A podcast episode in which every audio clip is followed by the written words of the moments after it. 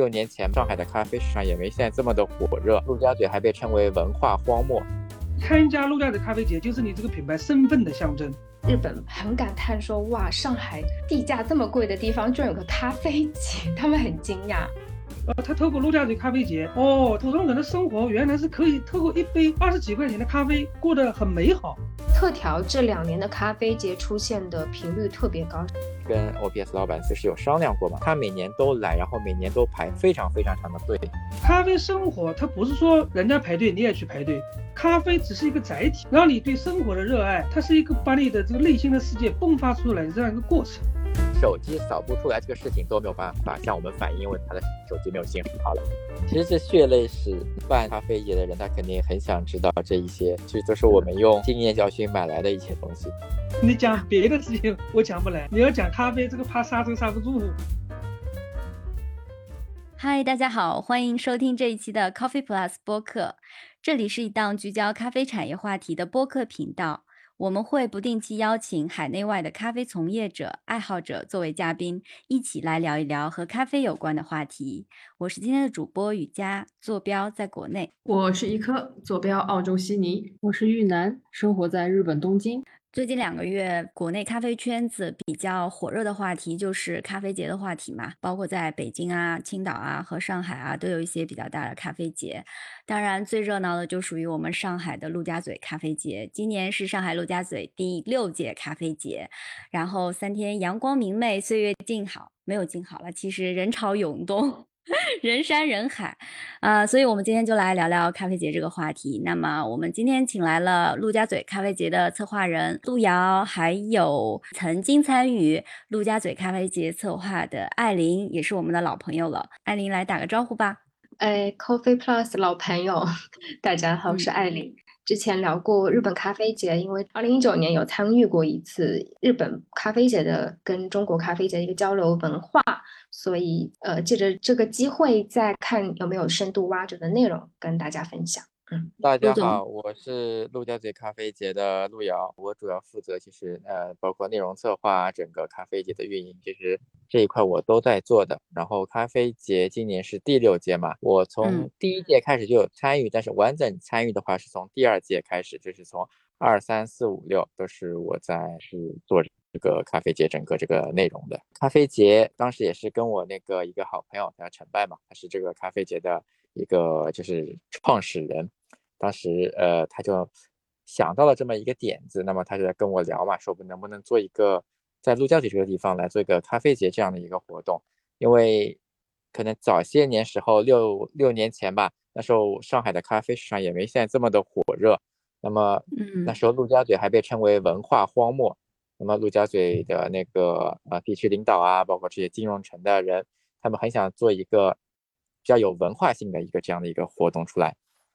那我们就想到了，诶，因为我本本身就是做咖啡的嘛，那我们想能不能做一个跟咖啡有关的这样的一个活动，然后我们就开始做这个陆家嘴金融城国际咖啡文化节。给大家介绍一下您的咖啡品牌，因为我觉得很多在听我们节目的人肯定都很熟悉。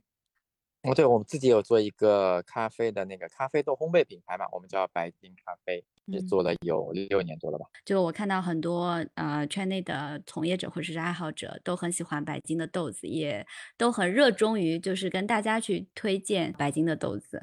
啊，谢谢谢谢，我们这个在整个行业里还是一个很小的这个一个品牌，我们自己的目标还是认真的做好这个咖啡豆的烘焙这样子。我们今天请来的另一位嘉宾呢，是新飞上海品牌设计中心的庄海峰庄总，同时也是微博坐拥十五万粉丝的美学设计博主，也参与了今年陆家嘴咖啡节的部分策划工作。请庄总给我们做一下自我介绍吧。也是有一个偶然的机会，就接触到咖啡策划和设计这个领域。咖啡品牌我们做的有劲霸男装的咖啡馆。有哎，现在做的 M Star、Manner 都做过。金霸男装也有咖啡馆品牌啊？是哪一家啊？金霸男装这个故事呢，有一点点意思。因为我的微博用的比较早，潜水的粉丝大概有很多人都是在默默的关注我的这个微博，大概有基本上都是在五年、八年、十年以上的。因为我的微博基本上都是自己写一些好的案例啊，或者写。然后他们那个部门经理大概在二零一一年的时候就联系到我，他说有一家自己的这个服装专卖店要辟出一块大概八十到一百平方米的这个 VIP 的客户区域，要做咖啡馆的这个概念，是在河南的郑州。就是这个店如何设计，全部都在我的头脑当中，但是很难去把它展现到这个纸上面。我为了这件事情，在北京星巴克三里屯那家店待了一个星期，说这个咖啡店怎么设计啊，就是看星巴克的一些细节啊。后来这家店的元素我们都用到了，都做得相当好。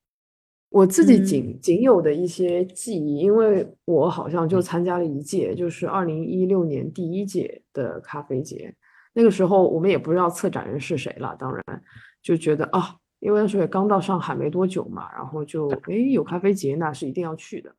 呃，摊位不多，可能零零总总加起来也就十十几个，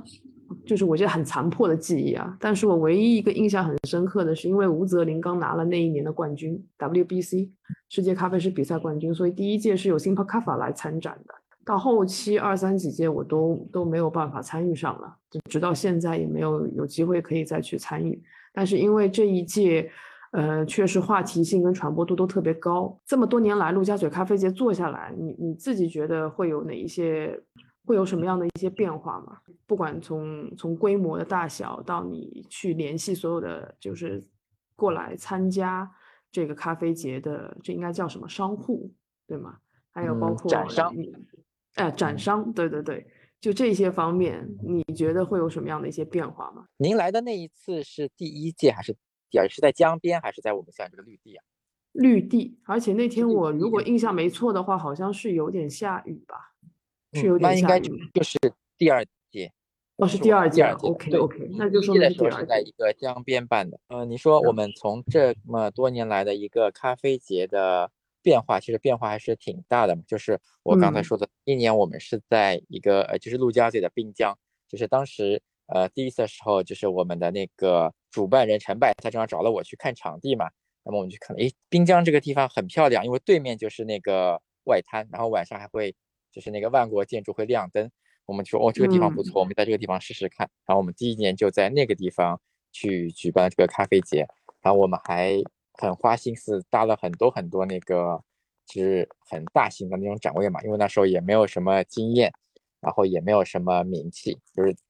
邀请来的展商其实也不是那么多，然后就在这个呃江边进行了我们第一届类似于一半一半正式一半实验的这样一个咖啡节。然后那时候其实还挺惨的，也是下着雨，然后江边特别特别特别的冷，就突然降温那种日期。嗯。然后第一届印象还蛮深刻的。然后到了对第二年，我们就想，哎，江边这个地方虽然挺漂亮，但是它交通没有那么方便。而且就是这江边挺冷的，我们就呃看了一看嘛，就陆家嘴有个现在我们这个厂就是那个中心绿地，中心绿地是一个呃，其实一个是政府一个开放性的一个绿地公园，然后我们看哎这个地方很好，这个地方而且是在我们上海的这个就在我们这最高的这个三三个楼，他们叫厨房三件套这个东西的，其实就在它旁边，应该是陆家嘴。地理位置最好的一块地方，而且，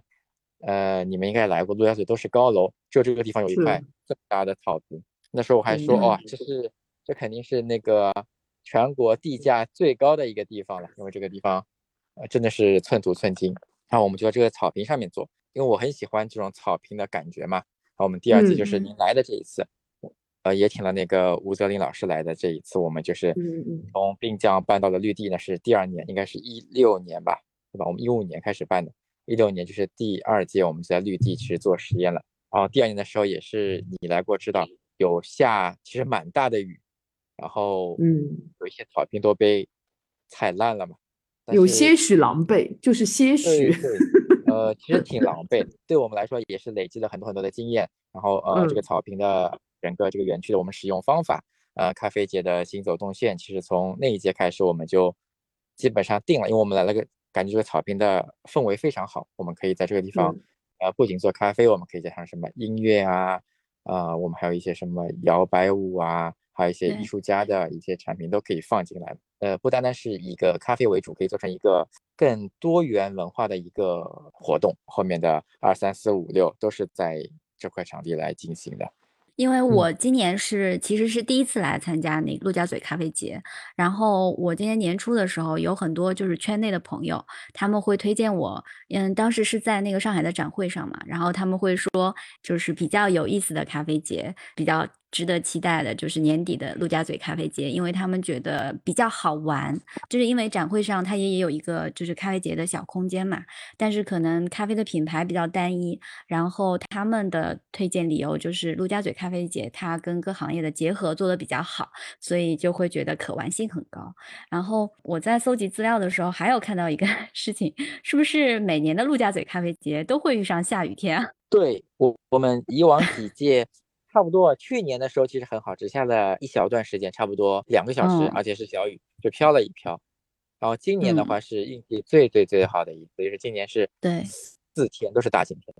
而且温度也很适宜。对对，之前嗯都有飘过雨，而且第二年的那一次是最惨。那后来的可能半天这样飘个小雨，哎，就是一直遇到这种天气，因为也也是在季节更替的时候嘛，十一月份一般是在十月底嘛。就你们没有想过说把这个时间再提前一点吗？比方说提前到十月中旬啊，就可能天气的变化会更可控一些。嗯，时间上是这样的，我们其实本来都是十月中旬，今年一到十月底，是因为之前有哦疫情的一些变化嘛，我们还是嗯慎重的考虑，所嗯以我们比呃预定的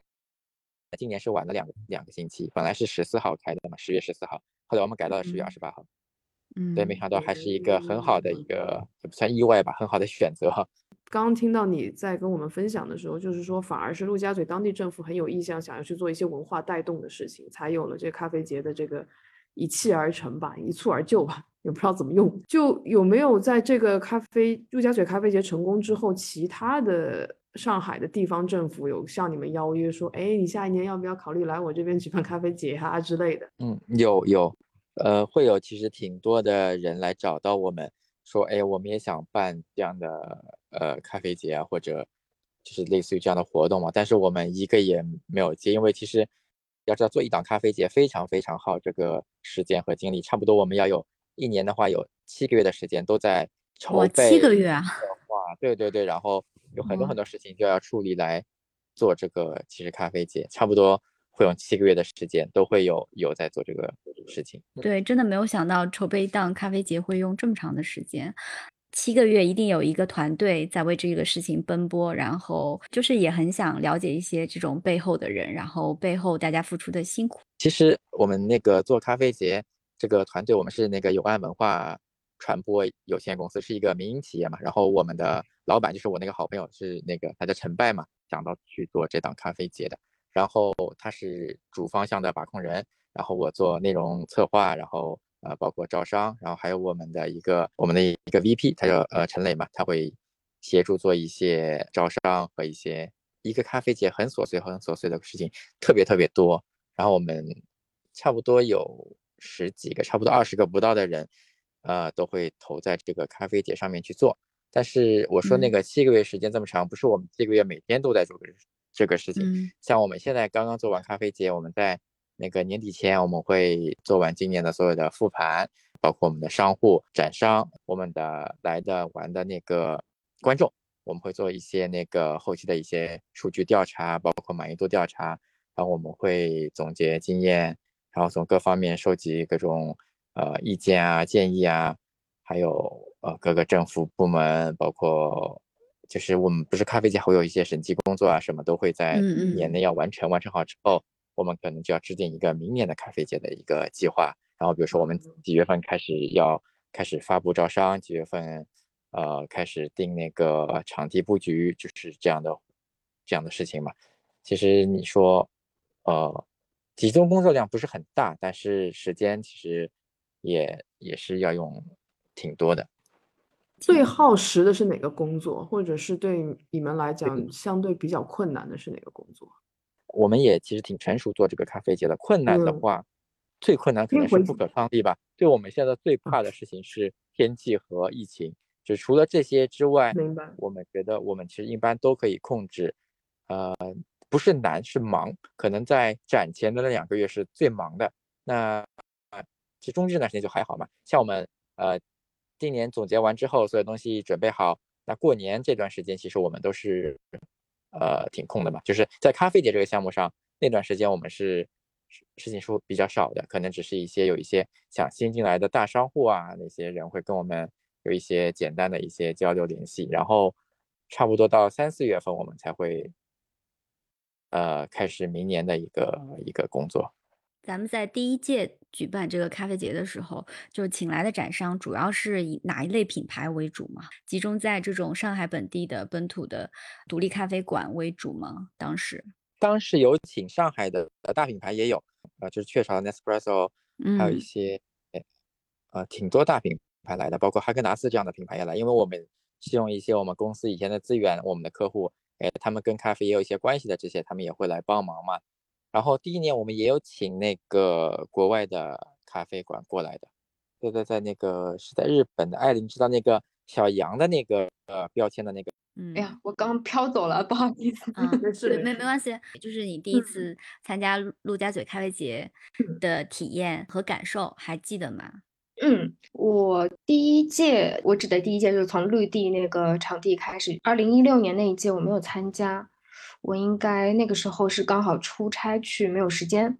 但是我从朋友圈，然后从身边喜欢咖啡的人都不停的在被他们刷屏，我觉得哇，天呐，我这个下一届我一定要去看，就也太惊喜了吧！因为我记得当时整个呃商户它外面是做成一个咖啡杯的一个形状，就首先这个我觉得哇，好用心啊！就是展商可能呃呃，包括我觉得策划人也很用心，可能当时咖啡文化还没有起来的时候，要怎么传递咖啡这件事情，可能从呃很多方面去考量之后，才会就是这么细心的去策划嘛。包括邀请的呃，除了就是本地的之外，有很多国外的品牌，比较好奇，因为艾琳跟咖啡节的渊源应该会更早，嗯算是其中一年，应该算是一半个策展人的身份，应该加入到这个咖啡节上面。当时你带领了一批日本的品牌来参加咖啡节，然后这个其实是一个非常大的、庞大的一个工作量，而且我觉得这个需要一个非常大的一个 motivation，就动力。嗯嗯因为这不是一件容易干成的事儿。对，就是嗯在我们在聊一些上海本土咖啡之前，是不是跟跟我们的听众也分享一下，就是对关于那一次携带了一大批日本品牌来上海嗯参加咖啡节的经历？对，刚刚讲就是有参与一部分策划。二零一九年那一届参展品牌商应该已经有五十到六十之间。然后日本这边我是邀请了九个品牌。其实因为有之前的经验吧，呃，之前也跟大家讲过，二零一八年到一九年之间有邀请很多日本品牌去参加比较 to B 的 Hotel X 呃酒店用品家居展的一个咖啡节。那个时候算是一个高峰期，就所有品牌都想要邀请日本的展商。然后甚至就是直接私信通过 Instagram 也好，或者是呃什么样的方式去联系他们，但他们基本上如果是比较有知名度的，因为我我只要邀请过都有联系方式，他们都会来问我说，呃那个咖啡节值得去吗？都会来问我。那我给的反馈都是我会比较谨慎，因为毕竟是来跟我确认，我会排除一些。呃，很多，比如说我对这个咖啡节不了解，甚至它只是第一届去举办，或是我通过有些渠道知道很多有些体验感不好，我会排除那些因素之外，会跟他们推荐陆家嘴咖啡节。对，所以当时已经有这个准备吧，因为呃，那个陆总有提到说是提前七个月就开始策划，那这个时候我已经预约了这些名额在，所以呃，比较好的是。有一个很好的前期沟通，是可以，我可以花很多时间去挑选品牌，还有花时间去邀请，甚至因为我当时工作的关系，会经常去日本嘛，所以呃比较多的时间是去沟通。因为其实对于日本来说，它要花很多的成本，是在于说，不管是出行成本也好，还有呃他要去重新策划，就对中国市场不了解，他可能要事先知道中国。市场是什么样的，就是是比较一个谨慎的状态。所以可能在前期策划的时候就会了解到他们的需求。那可能对于呃我跟路遥之间的沟通，也会比较偏向于说，希望把日本有不同咖啡的一些呃现状，比如说可能以前大家都只知道深烘焙。呃，日本就等于深烘焙这样。那我我甚至邀请的大部分都是浅烘焙，希望大家能够看到更多。呃，现在呃年轻人开的咖啡馆也好，老的咖啡馆也好，他们都有在浅做浅烘焙，应该是一种默契吧，相对来说，嗯。效果怎么样？就那些日本品牌在当年参加完之后的效果怎么样？你觉得？就首先很感叹说，哇，上海地价这么贵的地方，居然有个咖啡节，他们很惊讶。就是体验感很好，就是 有些来的是，比如说店主他还会带一个类似像自己咖啡店的首席师，因为都很年轻，都是小朋友，然后就会在草地上奔跑，就 就很就很可爱。就是我觉得跟观众的互动也好，还有体验感也好，他们都觉得这真的只有上海能有跟他给他们这样的一个感觉。毕竟，呃，在日本可能相对来说。呃，咖啡节对于他们来说，他们已经有些避讳，甚至觉得每一年都好像是一样的东西，没有刺激新鲜的感觉，所以更偏向于说，呃，有一个信任的角色在，能够帮他们排除掉一些。呃，风险因素之外，他们有更好的体验感。日本也有这种类似于，比方说在户外的，然后在草地上举办的咖啡节活动吗？还是都是那种呃室内的体育场馆里面的这种比较正式的展商去参展的咖啡节啊？大部分都是在户外，比如说在公园也会有，寺庙附近也会有，但没有这样的一个这么大的规模跟一个体量在。然后体验感感上来说。嗯，也不会说像跟音乐结合，或者是嗯比较 free 的坐在草地上喝咖啡，就是空间比较局限一些。对，因为我以前一直都是在，因为我们做这个行业的策划和设计，很关注东京咖啡节啊，包括韩国啊，像欧欧洲的话是意大利啊，美国这一块就在西雅图啊，东南亚基本上就是泰国、越南，这个全球的动向。资讯了解的相对而言还是比较清楚的，所以我一直在跟陈拜陈总沟通的时候，我说我们这个咖啡节要对标未来就是代表中国做国际化品牌的。那你觉得现在上海陆家嘴的咖啡节在你心目中它的地位，相比较其他的 其他国家是什么样子的一个比较呢？去年的咖啡节来，包括今年来讲，给我的感觉是一个质的飞跃。这个质的飞跃都不是说有多少品牌来入驻，然后收了多少的租金还是怎么样，不是这个意思。你们可以有没有发现今年一个细节？今年的陆家嘴咖啡节的文创产品，包括从他的微信公共账号的文章开始做了一些插花的设计，我觉得已经接近国际化的水平了。它是一个思路，一个连贯的思路下来的。你像今年从三月份，南京玄武湖有咖啡节，北京、天津、苏州、青岛、深圳、广州都有。这对于这个行业来讲，我觉得是有帮助的。但陆家嘴咖啡节目前在国内来讲，应该是佼佼者，它都不是说，呃，有多少品牌来来参加这个这个活动，是因为他们在背后的这个好多的工作做的是比较细。因为我今年我是全程参与了，我就知道前期啊，路遥啊，包括陈磊啊，他们都付出了很多的努力，才有今天的一个成就，小小的成就。我我我首先首先有一点声明一下啊，我讲话刹车刹不住的时候，你们一定要提醒我，我怕我刹车刹不住啊。啊，好，我们一定会提醒你的。你讲别的事情我讲不来。你要讲咖啡，这个怕刹车刹不住。就因为你刚刚其实讲到，因为其实我们其实有一个问题也是针对了这个部分。因为虽然我是人在海外，我只参加了一届，就第二届的呃陆家嘴咖啡节，之后几期几乎就是没有办法参与。但这一期因为很多的自媒体啊，或者是市场的宣传都比较厉害，所以就会呃文章就一直会推给我，我就会看。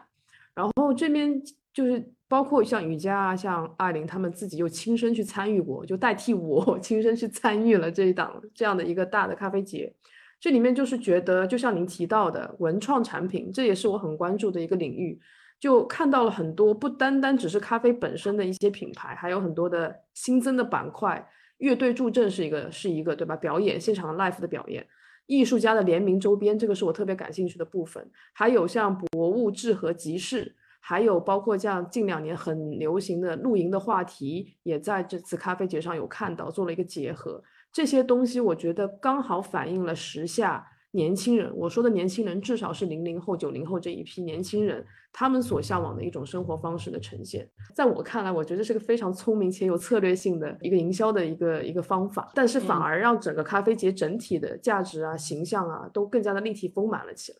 所以这个是我特别觉得这一届咖啡节要给你们点赞的一个地方，我觉得做的非常的非常的好，就是哎觉得很很有让去参加的人，不管是观众还是参展的人都有那种，我觉得应该是参与感比较高的一期。今年这方面我觉得做的是非常不错的，特别是盲盒，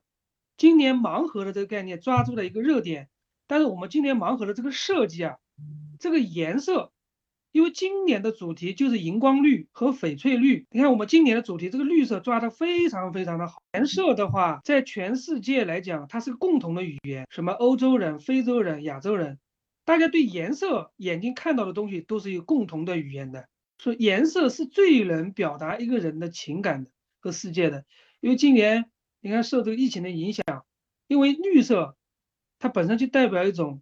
安静、希望。给人一种宁静，又很向往一种美好生活的这种寓意。所以今天现场我有看到，就是有一个很出挑的品牌，就你可能在草坪上能看到好多人拎着那个 Plant Tech 的那个牌子，它应该是植物奶的品牌的，他们的定制的纸袋。对，然后到处的走来走去，包括今年的绿色还出现大量的出现在一些新兴的植物奶品牌上面。除了我刚刚说的这个 Plant Tech，还有那个野生植物奶，他们的绿也是很标志性在现场。然后还有我们那个环保品牌叫 k a f a Tech 吧，然后他们也是对用一个绿色的色调。对，包括我们今天陆家嘴咖啡节的那个 logo 都是绿色的。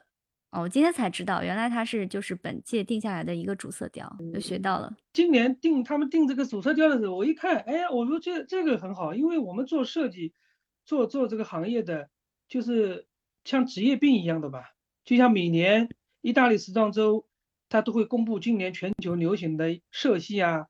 流行的一些趋势的东西，它就是这样的一个寓意。因为绿色给人的感觉永远都是希望的感觉。你看春天，一年四季第一个季节，它就是绿色。那天偶尔的机会跟陈总聊天的时候也谈到这个话题。我希望就是我们以后的陆家嘴咖啡节，每一年做一个颜色的设计，一看到这个颜色就知道是第几届，是陆家嘴咖啡节办的这样的一个活动。因为文化的渗透，我觉得是最有价值和内涵的东西。文化都不是说哦，你舞台搭的多么漂亮，棚子用了什么好的材料，它不完全是这样子，它是渗透到每一个的毛细血孔。你们有没有发现，今年的陆家嘴咖啡节有个很重要的一个细节？来参观的这个咖啡节的人，外国人很多，而且中老年人很多。他们的着装都非常的时尚，都不是普普通通的来的。这代表一件事情，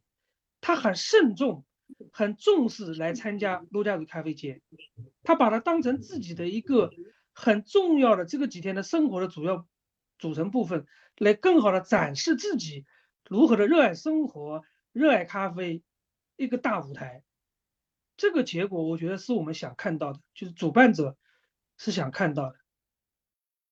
这个我其实有留意到，因为就是很多一些打扮很前卫、时尚的一些叔叔阿姨啊，就出现在咖啡节上。但我觉得这个现象好像是上海独有的，其他城市几乎很少会看到。对，然后就是你们看到这些就是中老年人，然后穿着一身就是精致装扮，然后来咖啡节，就是就我自己我不能亲身经历了，但我看到我就也会很感叹，就是有一点上，我觉得我跟庄总你的这个。观念是一致的，我觉得文化的整个的一个就是渗入到生活里是非常重要的一个部分。咖啡可能只是一个载体，但是我觉得通过这个载体把这个文化的部分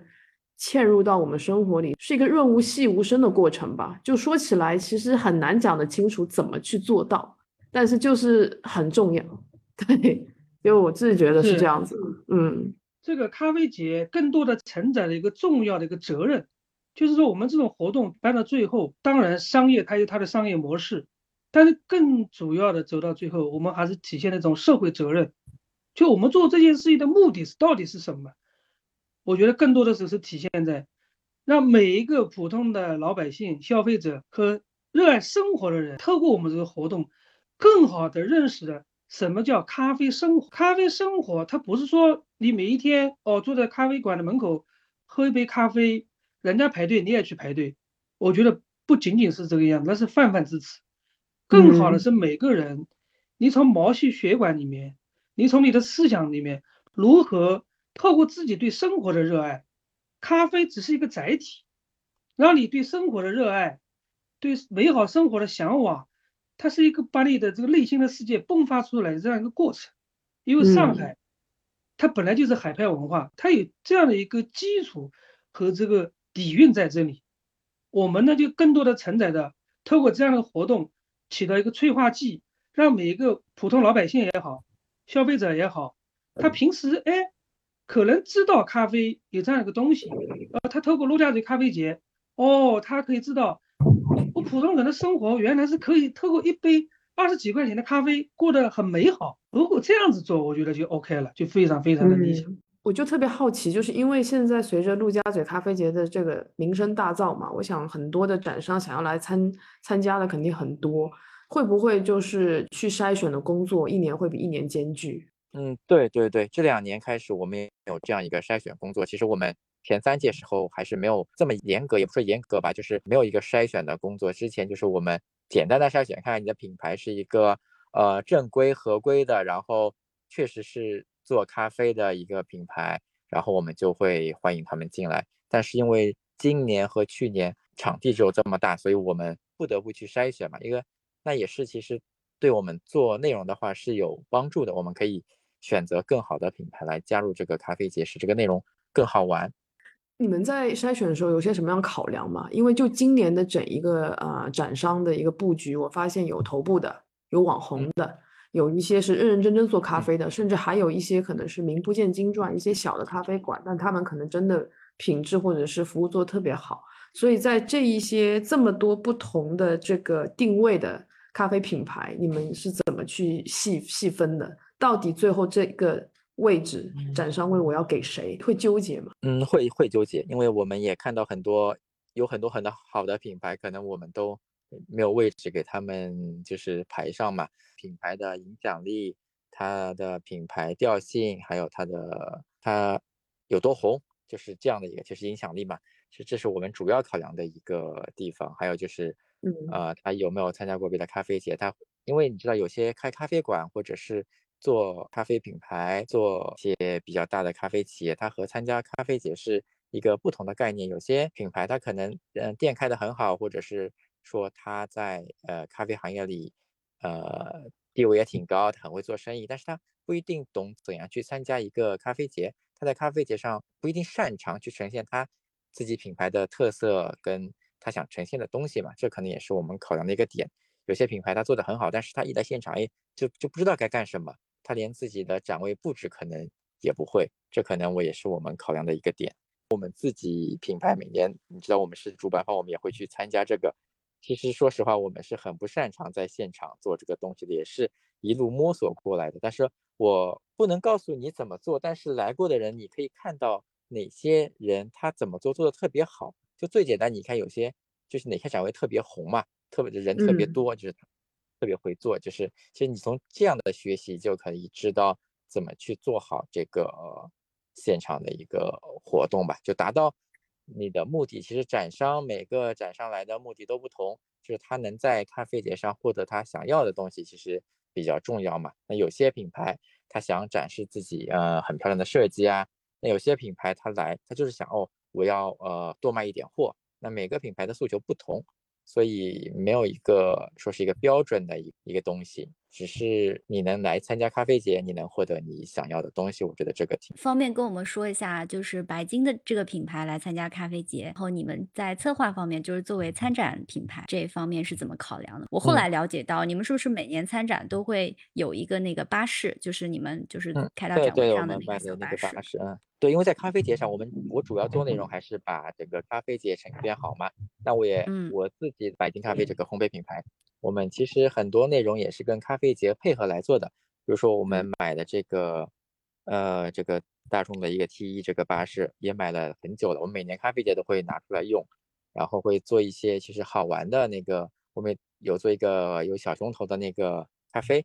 其实也是为了嗯呃很多人来打卡拍照，或者是感觉有意思嘛。今年你看到你说我们的反面，反面我们主要是呃我们主要推的我们的咖啡豆的一个豆子店，然后所有的那个咖啡都是免费试饮，可以了解一些豆子。我们会把我们的烘焙师都叫到现场来跟大家，对对对，叶师傅还有另外几个，他们都会来现场跟大家嗯就是去沟通一些关于豆子的知识啊，怎么样烘焙啊，或者你反正免费尝嘛，你想喝呃喝嗯哪一种，我们就给你做哪一种。其实我们的在现场呢主要的一个诉求就是推广一下这个咖啡豆的一些知识普及，也不是知识普及吧，因为你知道来咖啡节各种各样人挺多的嘛，每个人可能对嗯。咖啡的了解都不太一样，在座的是比较专业的人，还有很多就是普通的小白，我们说，那他们需要一些呃比较基础的一些知识普及和一些简单的介绍嘛，就我们做这些工作其实做的挺多的。路瑶是这样，我我接一下你刚刚说这个话题，你说你没有说主动去抛橄榄枝，请到一些展商品牌来参加，那那些国外的品牌他们是自己嗯找上来的吗？呃，大多的那个展商的话是，我们有专门的报名通道，他们会自己通过网上报名，或者是我们有销售人员去联系那些品牌，问他们呃有没有兴趣来这个我们的咖啡节。每年还是会主动邀请，我们会主动邀请一些行业地位水平比较高的，或者是哎今年他做了一些特别有意思的事情的人，我们会邀请他们来。比如说我们有邀请杜佳宁来，有邀请王特来，每年我们都有邀请那个 OPS 会来我们咖啡节，就是类似于这样的一个嗯 OPS 来了真的是不愁排队啊。哦，对对对对，OPS 跟我们咖啡节是合作了挺多年，今年应该是四年了吧。今年你们来过的时候，呃，朋友应该知道，他们今年的位置其实是呃不是在特别一个显眼的位置，是我们对其实要稍微拐个弯才能看到的一个位置。嗯，然后那个位置我也是跟呃 OPS 老板思维就是有商量过嘛，为什么去定这样一个位置？因为他每年都来，然后每年都排非常非常长的队，然后思维也是心思很细的人，他也觉得如果他在一个比较中心的位置，他会影响到旁边那些的展商，说排队排在别人门口啊，这种还有人群大量聚集这些，就是有安全隐患的这样的一个问题，所以我们今年考虑的一个比较特别的位置嘛。但是呃，虽然很难找，但并不影响 OPS 四天每天都排长队大排长队对现象。对对对。作为上海特调最出色的一家店吧，它的门店出品一直是也是大排长队的。然后今年在那个陆家嘴咖啡节上的位置，它大概是在一个角落的地方，就我们在绿地嘛，那个地方相当于是一个公园，然后它是正对着就是外围的区域的，就是它不是面向绿地中心的。然后它的背面呢还被其他的两个摊位给会有遮挡，所以我其实前面两天都在咖啡节，但是我并没有注意到有 OPS 这个店。然后呢，我在第三天晚上在看地图的时候，我发现诶 OPS 有来。然后因为我之前在上海，就是一直都没有机会去那个店，因为实在是没有勇气去排队去探店，所以我觉得这是一个很好的机会。然后当时就兴兴冲冲的找过去，老远就看看到长队，感觉都快排到门口了。嗯，然后后来还好有我的小伙伴帮我排队，大概是排了有四十五分钟吧，才就是得到了一杯买到了一杯饮料现场。关于特调啊，很多国内的人，呃，不管是爱好者还是，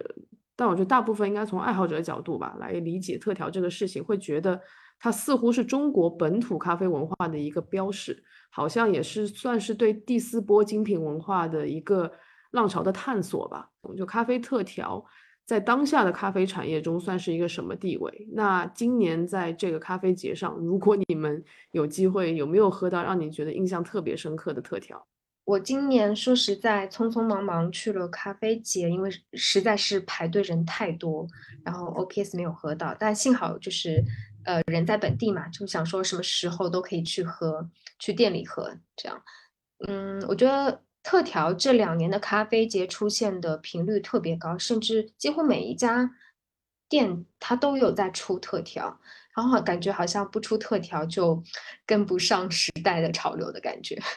但实际上其实特调这件事情，呃，我是比较持保留意见，因为毕竟做特调不是那么容易简单的事情。包括我了解到 OPS 团队他为什么会做的那么好，是因为他为了咖啡节是有觉悟的，因为特调它全部要提前一天准备所有的配料，甚至。呃，他们都是小伙伴轮班，每天咖啡结完了之后，半夜可能弄到一两点去做那些配料。因为我自己其实也做过，呃，尝试过做咖啡特调，就是从研发到执行到要做好它的品控是非常难的一件事情。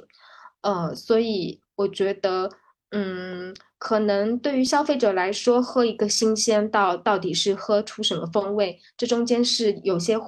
嗯，会被混淆视听吧，所以我觉得，呃，存在即合理嘛，就是大家愿意喝，那大家也也愿意去做更多的研发。但是，呃，可能我这两年不太敢愿意去尝试喝特调，对，只会去几家比较信赖的咖啡馆喝。这样，现场我几乎都没有怎么喝到咖啡，然后就那几天一直在忙，包括今年我连咖啡节自己都没有好好去逛，就还蛮可惜的。哎，我想问你自己，白金的品牌有没有出特调这次？呃，没有，因为我们是做那个，我们做咖啡豆的嘛，我们不做那个别的这个呃咖啡馆，所以我们也没有这个特调。但我觉得特调，嗯，怎么说，挺好的，挺好喝的呀。它有种就是比如说奶茶文化东西在里面嘛，就是它呃很多的方法，因为咖啡本来说很多人他不接受咖啡苦、咖啡酸，那么特调可能它会。借很多别的东西，其实改变这个咖啡本来的一些特色，或者是说把它减淡。其实平时我一直喝各种喝特调、喝咖啡、喝奶茶，我就什么不是那么的，呃，就是怎么说呢？我什么都喝。我觉得特调这个方式其实蛮讨好味蕾的，它会把一些你喜欢的味道，它想呈现的东西去把它放进去，再加上一些漂亮的视觉元素。因为现在特调很多人他买的可能就是先拍照，而不是先去喝一口。那它加上这个，呃，讨好味觉、讨好视觉呢，特调这东西是挺可爱、很好卖的，就是大家也都挺喜欢的嘛。就像艾琳说的，存在即合理，而且很多特调确实很好喝，因为大家也是非常的内卷，就用更好的材料，用更新鲜的材料，用更好的可能果汁啊，更漂亮的摆盘。对对，就是。因为我发现，就是几乎好像这次咖啡节很多的展商都在做特调。就搞得大家就搞不清楚，就我到底参加咖啡节还是特调节，就是几乎啊，就不能说每一家了，但是可能大部分都会有这样的一两款这样创意的咖啡供消费者去选择。对啊，所以我们有那个特调的一条打卡路线啊。然后当时有个朋友，他没有来参加咖啡节，但是他也是个咖啡店主嘛。然后他有问我说，在现场有没有喝到好喝的特调？我就直接把公众号里的那一篇特调咖啡。打卡的那个路线和介绍，直接就发给他了。我说所有的特调都在这里了，你自己去找吧。然后我发现今年的这个咖啡节有做一个很贴心的设计，就是有一份给到来参加咖啡节的人一份咖啡地图，然后设计了有九条沿线的推荐打卡路线。这个然后就希望大家可以就是沿着这个路线去打卡，每一家店都不错过。然后最后这份地图可能还会作为一份纪念品，有一些收藏的一些价值吧。我认为。那这个想法当初是谁提出来的呢？这个前期的话，主要是路遥他们在上海讨论的时候，根据往届的一些，我们每一年都会做一些总结，觉得今年有必要是做这样的一个动线的规划。我说今年这一点做的就真的是做的是确实比较好，让每一个能参加陆家嘴咖啡节的人，他的目的性很明确，因为每个人来的目的他都不同。是吧？有的人来，他想奔着网红的咖啡馆去的；有的人是想找杯子。因为这么大的个场地，如果你没有一个指南针给到他，刚刚进入里面去，他会晕头转向的，他搞不清方向的。嗯，就动线是非常非常的重要的。那路遥能不能跟我们分享一下关于这个动线设计上的一些一些想法？呃，我们说说今年这个就是这个动线的设计嘛。这个动线的设计其实是我们同事陈磊他想出来的这样一条，呃，九条吧打卡路线。然后我有一起帮他出一点主意。他最初，呃，他是这么想的嘛。他说，呃，我们他作为一个，因为他不是那么的懂咖啡，他说我作为一个很普通的一个呃消费者，我来咖啡节玩。哎，我跑进来，不像你们，你们都知道啊，这家是谁，那家是谁，这家特色是什么，那家有什么最厉害的东西。那我是一个普通人，我什么都不懂，那我怎么去逛这个咖啡节？因为之前咖啡节的平面图我们每年都有做，小报纸我们也都有，但是这个打卡路线之前没有这么做过嘛。那他就想啊，他想去，比如说你去呃很多地方玩，你会有一个什么小护照，或者你可以盖章，或者是打卡这样的一个一个概念。和我们现场不同的这些咖啡品牌，因为咖啡品牌也分很多种，有些是做器具的，那有些是像我们卖咖啡豆的，有些就是直接出品，呃，那些很很好喝的特调的，那是不一样的一个类别嘛。他就把不一样的类别，我们说我们把它做成一条一条那个打卡线路。如果你喜欢特调的，我们有线路专门为你介绍特调；那你想找咖啡器具的，我们这个路线。就是专门给你找咖啡，咖啡器具，就是这样的一个形式。然后我们设计了这一条条不同的那个咖啡打卡路线。然后你去不同的那个去，嗯，打完卡，因为有些只要你到家店，他会给你盖章嘛。如果有些店是说你那个买我东西就可以盖章，有些店是说你只要扫码关注我的公众号就给你盖章。你盖满几个章之后，你回到我们的服务台，你还可以领一个。小奖品就是一个抽奖奖的一个礼品，所以这就是我们今年这个整个咖啡打卡路线的一个这样的玩的方式。一个是解决了我们来的那个呃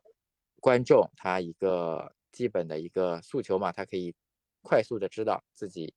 想去哪里玩，可以马上知道我要的东西在哪里，而且在这个过程中，呢他还可以获得一些小的一些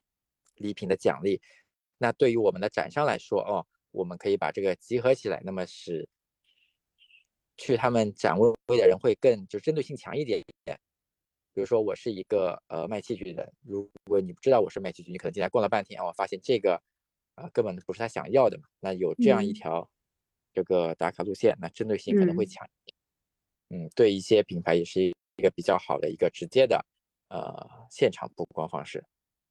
你们怎么会解？你怎么解决人流短时间内拥挤的问题？哦，那是另外一个事情了。嗯，人流短时间拥挤是我们应该是整个咖啡节现场的一个控场的环节里面的事情。那我我讲一讲，就是如果我们整个园区它有很多很多的摄像头，呃，包括我们几个门和现场里面，而且有很精确的控制人流数量的。探测设备，因为这是政府，因为陆家嘴是一个很重要的区域嘛，它有布置很多非常非常，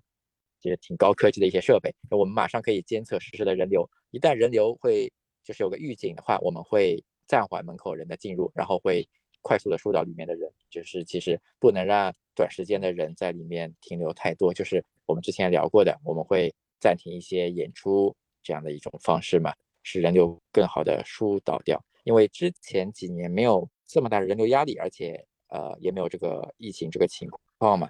所以没有这么严格的控制。其实今年控制的还是比较严格的这个人流。今年有统计过参加的人数，三天一共有多少人吗？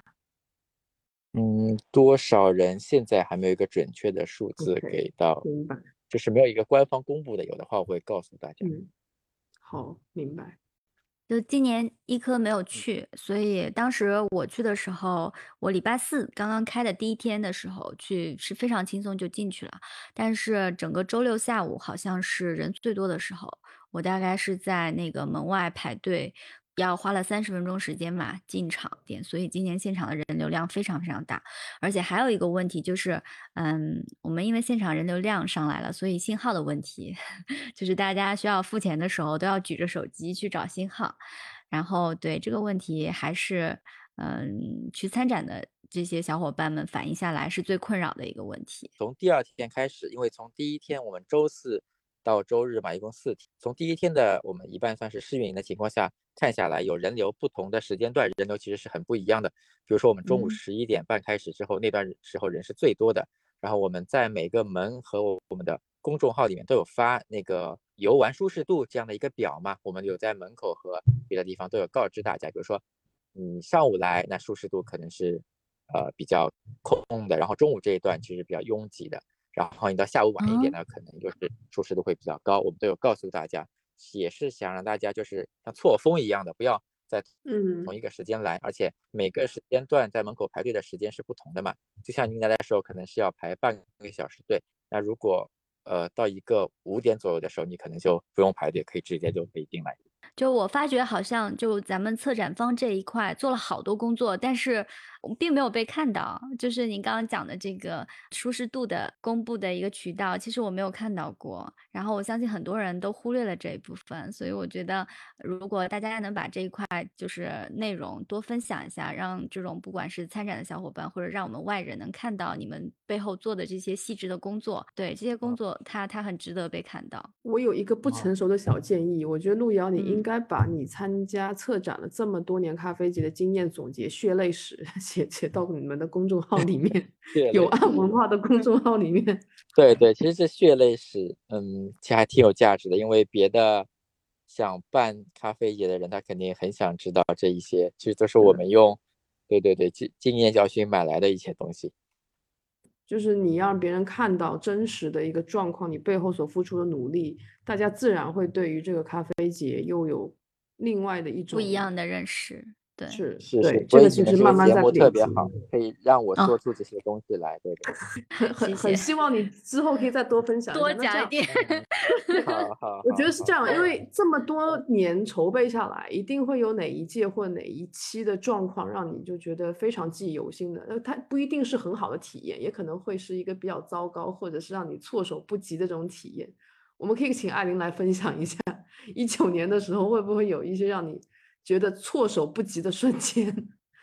对，因为我这边邀请的日方，他们过来大部分，呃，包括像磨豆机，甚至出品的那些纸杯，小到一些就是，嗯，就是材料吧，就是发放那个贴纸啊之类的，他们是没有准备的，就是没有办法从日本带过来嘛，都是我自己去要帮他们啊哪里买纸杯啊，还有甚至那个饮水机，就是桶要接水的时候。他们之前都是靠老腰自己搬，我都看都看不下去了。我给他们每个人配了一个自动饮水的一个按那个接头，哦对，所以很多细节你是当下可能没有预料到，但是你到了现场会发现啊，缺这个缺那个就很慌张。但同时因为有酒家，就是他们可能问遇到问题都会来找你，那我就有点分身乏术吧。然后后来跟路遥聊完之后。呃，他有也有帮我及时解决问题，比如说语言沟通上，他会找一些志愿者过来帮忙，有及时补救一下。但可能，嗯，相对来说，经过那一次之后，自己会总结一些呃东西，包括呃像磨豆机，呃尽量让他们互相去共用一台，这样协调上比较困难的事情是说，比如说可能咖啡馆他们有些其实对机器的型型号。会有一点点小的小坚持，然后呃，你就得要在中间做交涉啊，就不好意思，我们可能没有办法提供这么好的，对，那这个可不可以对去做协商？这样总体来说，嗯，可能体力上会比较累一点，其他我嗯觉得在沟通上面，呃，路遥也给了很多支持，相对来说还是挺好的，嗯。其实刚才我我们有说到，就是你们刚刚提到那个信号问题，其实信号问题从去年开始就有嘛，因为去年是一个人流大规模增长的一年，就是在去年这个真的是一个很措手不及的问题。去年的第二天的中午，就是去年的我们都是周四周五周六周日，就是周五的中午，因为有很多人一下涌进园来，然后很多展商就反映那个他没有办法收钱，没有办法就是呃观众没有办法付钱，展商没有办法收钱，就是这样一个情况，就手机一点信号都扫不出来，然后有些展商连手机扫不出来这个事情都没有办法向我们反映，因为他的手机没有信号了。到大概三点钟左右，人稍微少一点了，我们才慢慢的会好一点。那现场有些人就使用现金，或者是有一些什么固定的扫支付码是可以的。然后今年我们就专门去调用的信号车。哦，就是我们今年先是有呃第一天来了一辆电信的信号车，然后解决了一部分问题，然后发现后来还是不行，后来还还是又增加了移动的信号车，然后才是整个信号差不多今年算是有百分之七十吧，但是联通可能就不行。然后到人最多的时候，即使有信号车，它把这个信号车的里面有功率开到最大。还是没有办法覆盖，就是小面积这个这个量的这个信号，所以大家就是现场还有人把手手机举得很高在找信号这种情况，但这个情况也是持续一小段时间嘛，就是在人流最多的时候会这样，然后平均下来就 OK 了。比去年会好很多。你知道这个我们后来怎么发现？就是因为我们那个我们自己 Coffee Plus 有自己一个群，然后群里大家就是在咖啡节要去的前两天，我们的群友提醒我们要带现金，以免就是信号扫不到，然后要那个的问题。所以其实大家还是我我我听下来还挺感动的，因为去参加的人也没有说抱怨或怎么样，大家都很理解会有这样状况的发生，更多的是说我们他们怎么样可以去缓解。展商的压力就是自己可能做一些事情的准备，对对对，还是大家一起在努力把这个困难给克服。因为我们在国外留学生活还算是比较久的一段时间，整一个大环境的影响，我们对于环保的问题还是比较重视。所以今年我们看到参与的品牌里面，就是关于像环保主题的一个品牌叫啊 Half Tech 这个品牌。对。因为卡法他们跟我也是很好的一个合作伙伴关系，他们是做呃 Starbucks 的创意杯子，基本上他们做的量还是蛮大的。它是一家文创这个公司，设计能力很强。卡法是他们刚刚单独成立的一个项目，一个品牌。做一些用咖啡渣的环保材料做一些文创和延伸的产品，那么这个在目前的大的环境，包括现在线下这个点抓的还是 OK 的，但是这个做的过程当中难度还是相当相当大的，你要克服很多的国家的一些政策、科技的研发的含量、配方，包括推广上面。但今年我觉得卡法他们这边花了很大的精力搭建这一个主展位台。服务区，我觉得是展示了很高的水平，因为搭建的第一天我就在现场了，一直陪着他们整个搭建完成。这个过程，如果在现场经历的人、看到的人、感受的人，会觉得这个东西值搭建的太值得了。他们这个项目的搭建和设计看起来很像日式、日系的这个风格建筑风格，而且你从上面的。如果用无人机去拍摄，它的画面也非常非常的漂亮。就是展位的搭建材料上也是用的一些环保材料嘛？它是用了一些含咖啡渣的材料，它是做了一个标准板。这个板的材料当中，它已经涵盖了咖啡渣的这个元素在里面。那这个吧台有什么特别之处吗？它是可拆卸式的，很方便，很快捷。我们也是做一个就全新的尝试，就是说一个吧台对于一家咖啡店来讲，就相当于一台汽车的发动机。因为这个区域是一家咖啡店最有含金量、最具灵魂的地方，因为它是要产生你的跟客人的互动体验、销售所有的环节，你出品都是在咖啡吧台上面完成的。所以我们那个吧台工厂派了两个师傅，一个半小时就把它全部安装好了，因为它是组合式的，一个框架、一个台面，这是我们工厂的我们做的一个专业度来展现的这样一个一个一个作品也好，或者是一个产品也好。嗯，比方说以前提到也有用咖啡渣材料做的，它只是用到百分之一、百分之二，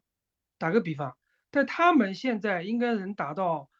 二十到三十这个样子，这个比例已经相当高了。是的，是据我了解啊，这个具体的，但是很多东西他们有内部的一些可能是商业的机密也好，还是什么样，不方便透露。但是我凭我跟他们的接触，想用这些材料。做推广一个迷你化的可拆卸式的标准的这个种小咖啡馆，比方说一个五十平方米的咖啡馆，咖啡吧台用了咖啡渣的材料，包括它的杯子、它的文创产品，都用一些咖啡渣的元素在做。还有就是在这次咖啡节上面比较大比例出现的就是云南咖啡啊，也现在也是国内市场的大热嘛。有没有从那个云南来的这些特意从云南来参展的摊位？有那个有很多有的有神豆商对咖啡协会，他们带了六家他们的那个当地的庄园过来的，这是一个比较大的一个集合。然后呃，我看几乎大概百分之九十的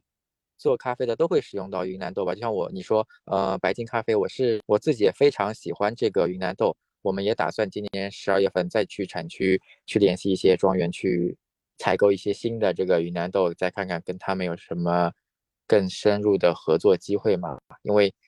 我们中国也就这么一个产区，我们自己不支持自己，你说还有谁会支持我们，对吧？我觉得所有的国内嗯咖啡品牌都很支持云南咖啡豆吧。你像包括不是国内的星巴克，对吧？它也是很支持这个，一直在支持和推广云南咖啡豆。星巴克今年有来我们的那个呃咖啡节的，他们有自己的展位，他也特别推出了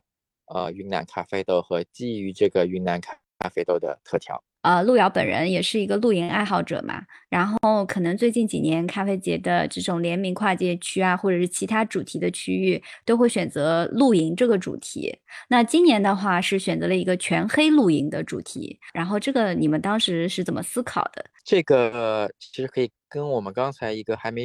还没深入的那个话题一起讲嘛，就是我们说的，我们有很多呃文创艺术家和这些露营是文化性的东西嘛，从呃艾琳。帮我们一起策划日本那一届开始，其实之前我们一直有这个有请艺艺术家这样的一个传统吧。因为那年艾琳有帮我们请那个日本那个插画家，是叫 Mary，是吧？艾琳？嗯，对，叫伊玛丽。对对对，伊玛丽，嗯，对对，他有帮我们呃专门出了那个咖啡节的海报插画，然后我们还做了很多就是他的周边，他也是从。日本，他本人也过来了嘛？咖啡节和那些日本品牌一起来的，他自己也是一个呃会做咖啡的咖啡师，就是他是一个插画艺术家，也是咖啡师。我们一直有做，其实从咖啡出去的呃文创也好，就是各种方面的延展。然后呃露营这个东西，因为我自己也很喜欢嘛，我经常也会去露营。从去年我们就有呃请一些做露营。呃，品牌的朋友一起来加入到我们的咖啡节。去年也有很多那个就是户外的用品的展示嘛。那今年可能我们就会做的更专业，或者是说更针对性强一点。我们就找了这个叫 Trainline 的这个品牌的呃朋友，他们来做这个纯黑露营的一个东西。因为这两年露营东西很多很多，大家也在外面经常会看到。然后他们正好有这个纯黑露营的这个 idea，因为这个东西还。视觉效果还就是蛮蛮有冲击力的嘛。如果我还像去年只是摆一些呃很多露营装备在那里，可能没有一个很出挑的一个视觉效果。那正好他们有这样一个 idea，那我说好，我们就把这个纯黑录音的东西去把它放到我们这里来试试看。那今年他们那边就人非常多，就很受欢迎嘛，就很多人去拍照啊，去弄这个东西。那么我们也想通过这个机会让他们也。传播一下这个露营文化和这种有风格的露营了。因为我之前有听到一个数据，比如说有些品牌去参加南京的玄武湖咖啡节，那他可能参加两届咖啡节是比较火热的摊位，然后它的营收额能达到十几万。那我们陆家嘴咖啡节就是几位有没有这个相关的数据可以透露一下？有没有一些比较惊人的数据？他们的营收？能够就是震惊到我们的。你谈震惊，我觉得这个我们也没有做具体的去了解，但是从我这方面